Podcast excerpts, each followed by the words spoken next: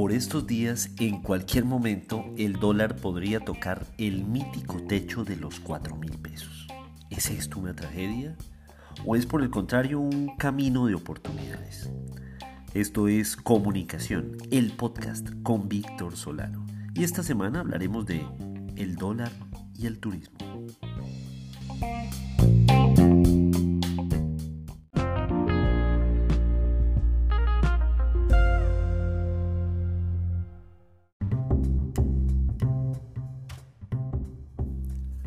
Con el cambio del valor de la divisa siempre habrá inevitablemente ganadores y perdedores. Eso es lo que nos han dicho es la ley del mercado.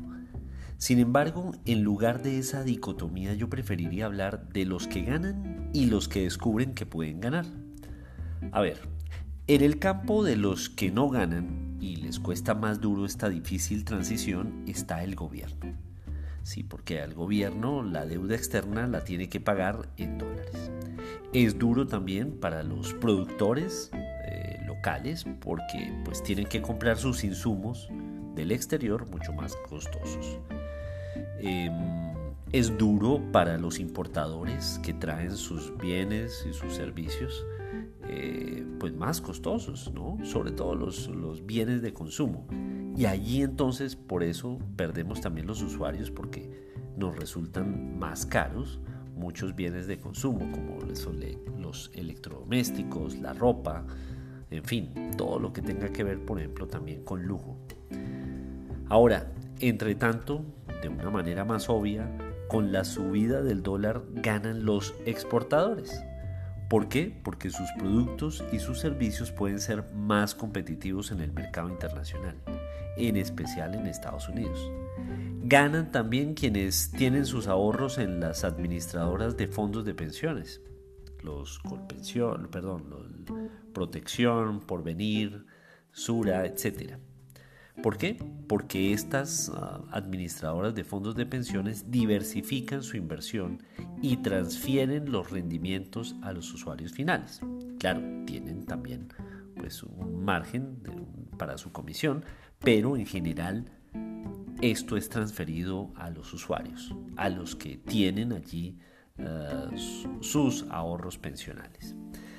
Em, ganan también sectores que son muy fuertes, como el de las remesas, por ejemplo, que en el país mueven muchísimo dinero con los colombianos que están en la diáspora enviando desde esos países pues el dinero a sus familiares que están aquí en Colombia.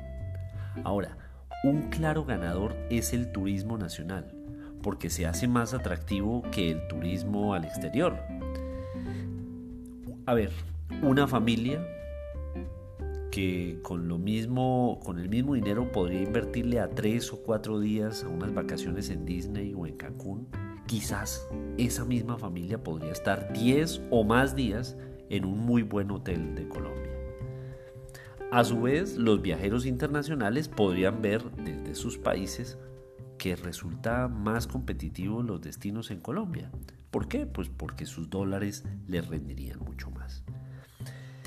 Obviamente, eh, siempre habrá ganadores y siempre habrá perdedores. Pero creo que es la oportunidad de que veamos los chances de ganar, los chances de todo lo que deberíamos ah, estimular en nuestro aparato productivo.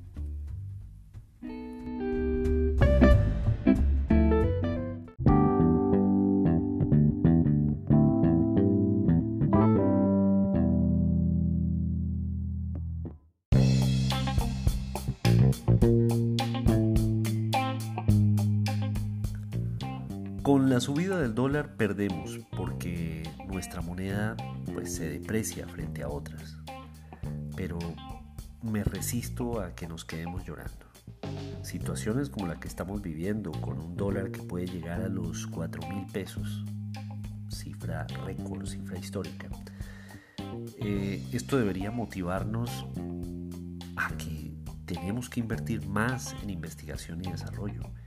Y si así lo logramos, pues podamos, vamos a poder llegar a producir los insumos que nuestras industrias requieren.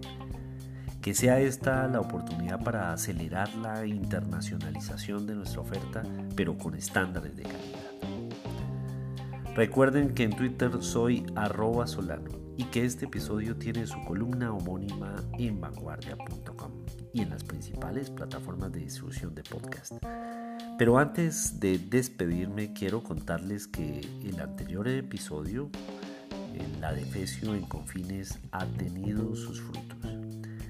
A partir de, esa, de ese programa, de ese episodio que también fue columna en vanguardia, eh,